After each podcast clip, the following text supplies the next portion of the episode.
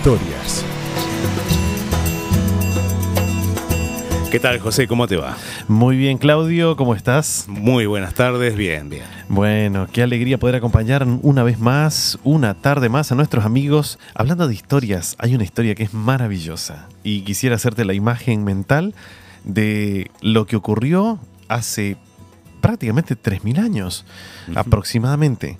La historia ocurre justamente, justamente, arranca en Belén, el pueblo de Israel estaba sentado allí y ahora quiero que te hagas una imagen de lo que es Belén. Belén es un, es un poblado chico en ese tiempo, eh, casi diría muchas casitas muy separadas unas de otras, en medio de montañas no tan altas. Allí está Belén. Belén hoy es una ciudad muy grande, está junto a Jerusalén. Pero en ese tiempo era una ciudad bastante sencilla y de campesinos. Y había gente que araba la tierra y había pastores y hacete la imagen de un pastor llevando ovejas, llevando cabras, andando por las pequeñas elevaciones o las elevaciones en realidad, algunas no tan pequeñas, que rodean este poblado llamado Belén. Allí también se cosecha el trigo y entonces podés ver los campos arados a un lado y al otro mientras vas caminando allí acercándote hacia este pequeño poblado llamado Belén. Belén significa casa de pan. Y en ese tiempo, aproximadamente, aproximadamente en el 1100 antes de Cristo, hubo hambre en Belén. Y es llamativo.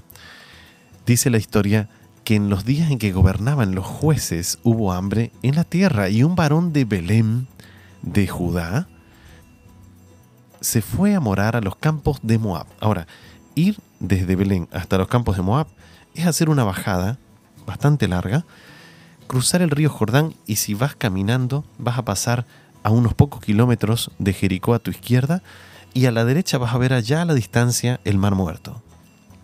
De frente a vos el río Jordán, un río no muy grande, y este varón llamado Elimelech cruza el río Jordán con su esposa y sus dos hijos eran de Belén y llegaron a los campos de Moab y se quedaron allí. Ir a los campos de Moab significa hacer unos 20 kilómetros cruzando el río Jordán y allí ellos encontraron que había pastura tal vez para los animales, seguramente eh, las lluvias beneficiaban. Si bien no hay mucha distancia entre una población y otra hoy, en ese tiempo era todo un viaje. Y la historia dice que Noemí viajó con su esposo Elimelech y con sus dos hijos. Y murió el esposo de Noemí, y ella quedó sola con sus dos hijos. Ellos se casaron con dos mujeres de Moab. El nombre de uno era Orfa y el nombre de la otra era Ruth, y habitaron allí unos diez años. Y dice la historia que ellos también murieron, los esposos de Orfa y de Ruth. Y entonces se quedó en casa sola Noemí, junto a sus dos nueras, Orfa y Ruth. Y queda, dice, en la historia que quedó desamparada de sus dos hijos y de su marido. Sola, sin que alguien pueda ayudarla a llevar el arado, sin que alguien la ayudara a hacer las cosas de la casa, si se caía en la casa que habían construido en el campo, si se caía uno de los alambrados, no tenía quien la ayudara y ella estaba con sus dos nueras allí.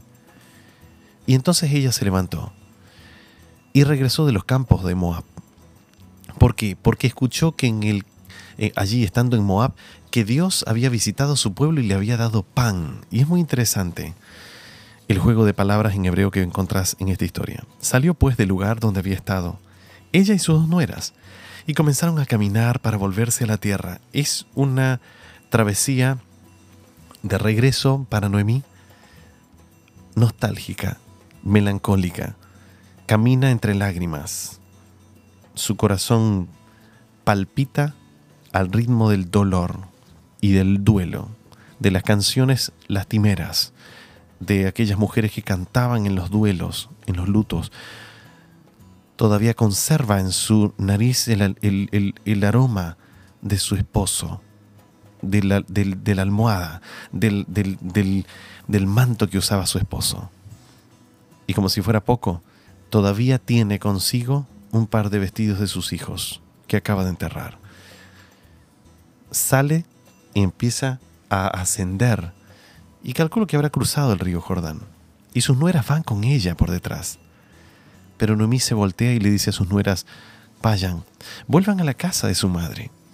Y que Dios haga con ustedes toda la misericordia, como, como ustedes han sido buenas con, conmigo y con sus esposos muertos. Y que Dios les conceda y les dé descanso. Y que vuelvan a casarse. Y las despide y empieza a darles ese discurso que es tan difícil oír en una despedida, ¿no es cierto? Y luego las besó y ellas alzaron su voz y lloraron. Y le dijeron, no, nosotros vamos a ir contigo, vamos a ir a tu pueblo. Pero ella les dijo, no, vuélvanse. ¿Y ¿Para qué van a venir conmigo? Yo no tengo más hijos que puedan llegar a ser vuestros esposos. Vuélvanse, porque yo ya soy vieja para tener esposo. Y aunque dijese, esperanza tengo y aún esta noche estuviese con un marido y aún diese a luz hijos, ¿ustedes los habrían de esperar hasta que sean grandes? La costumbre era casarse, las viudas se casaban con, con los cuñados para tener descendencia de la persona que había fallecido. No, hijas mías, es más grande la amargura que tengo yo que la de ustedes. La mano de Dios ha sido fuerte contra mí. Y ellas alzaron su voz y lloraron. Y Orfa besó a su suegra, pero Ruth se quedó con ella. Ahora, Claudio, ¿sabes qué significa el nombre Ruth? No, ¿qué significa? Significa amiga. Mira qué interesante. Mm. Noemí, la madre viuda, sin sus hijos, regresa con sus dos nueras. En el camino les dice, regresen, no tengo nada que ofrecerles. Las dos dicen que no, pero Noemí insiste. Orfa finalmente regresa, pero Ruth se queda como una amiga. Mm. Y le dijo, mira que tu cuñada se ha vuelto a tu pueblo y a sus dioses, vuélvete con ella. Y Ruth le dijo, no me ruegues que te deje y que me aparte de ti, porque donde tú vayas yo voy a ir, y donde quiera que tú vivieres yo viviré. Y ahí da una declaración extraordinaria, dice, tu pueblo será mi pueblo, y tu Dios mi Dios. Donde tú murieres, yo moriré, y allí seré sepultada. Y así me haga Dios, que solo la muerte va a ser separación entre vos y yo. Y Noemí vio que estaba tan resuelta con ella a ir que no dijo más nada. Y llegaron hasta Belén. La historia, el desenlace de la historia es maravillosa. Ella, Ruth, termina casándose con un hijo de unos príncipes del pueblo de Israel y finalmente ella es una de las antepasadas del famosísimo rey David. Mm. Interesante. Increíble. Y el rey David y Ruth es uno de los antepasados de Jesús. Mira qué interesante. Ahora saco algunas lecciones, Claudio, si me permitís, aquí compartiendo con nuestros amigos en esta tarde. Belén significa casa de pan, pero hubo hambre, o sea, se acabó el mm. pan. Y es muy posible que yo le esté hablando a nuestros amigos hoy en esta reflexión y tal vez haya hambre en su vida. Hambre de distintas índoles, hambre de amor, hambre de paz, hambre de consuelo. Tal vez alguien está viviendo la misma situación de Noemí y está pasando por un duelo y no logra levantarse. Hay un pasaje, hay un versículo acá, una frase que es maravillosa, que, que es la frase de la esperanza. Cuando dice, oyó que Dios había visitado a su pueblo para darle pan. Y qué interesante es que en la casa de pan, que ese es el nombre de Belén, así significa, eso significa, y que hayan pasado hambre, Dios vuelve a visitar y les da pan, les da esperanza. No importa qué esté pasando usted, qué crisis esté pasando usted, esperen, esperen un poco más. Dios viene a visitar para darle pan, para darle la seguridad que usted necesita, el consuelo, el amor. Usted necesita estar pendiente de que cuando Él aparezca, usted esté preparado para recibirla, ¿verdad? Y no, no pase más hambre, no pase más hambre de deudas, espere, espere, siga trabajando, tenga confianza en Dios. Dios va a visitarlo y le va a dar pan que usted necesita. Y una última, una última lección en esta tarde. Ruth entró a la historia como una moabita que vivió en el pueblo de Israel. Eso era muy raro. No siempre eran tan aceptados los moabitas en el pueblo de Israel. Sin embargo, ¿por qué ella lo logró? Primero porque fue amiga. Fue amiga. Y qué importante que es la amistad hoy. Hay un pasaje en la Biblia que dice, el que quiere amigos ha de mostrarse amigo. Y usted hoy puede tomar una decisión.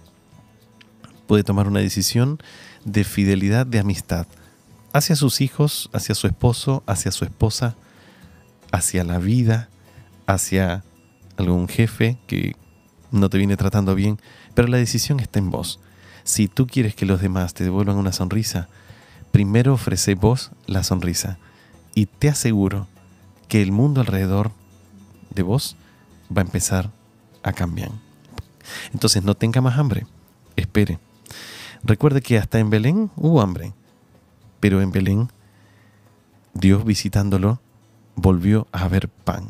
Y pasaron los años, pasaron mil y pico de años, y un día nació el que se convirtió en el pan del cielo. Mm. Jesucristo nació justamente en Belén. Entonces espere, espere, no pierda la esperanza, aguarde un poco más, llore un poco más, pida más consuelo, no se ponga tan ansioso y si lo está, busque más a Dios. Pero recuerde, Él va a visitar en cualquier momento y cuando lo haga, y aún antes, sea un buen amigo, sonría y brille con la luz de la esperanza de que Dios, como en antaño, va a visitar muy pronto su lugar.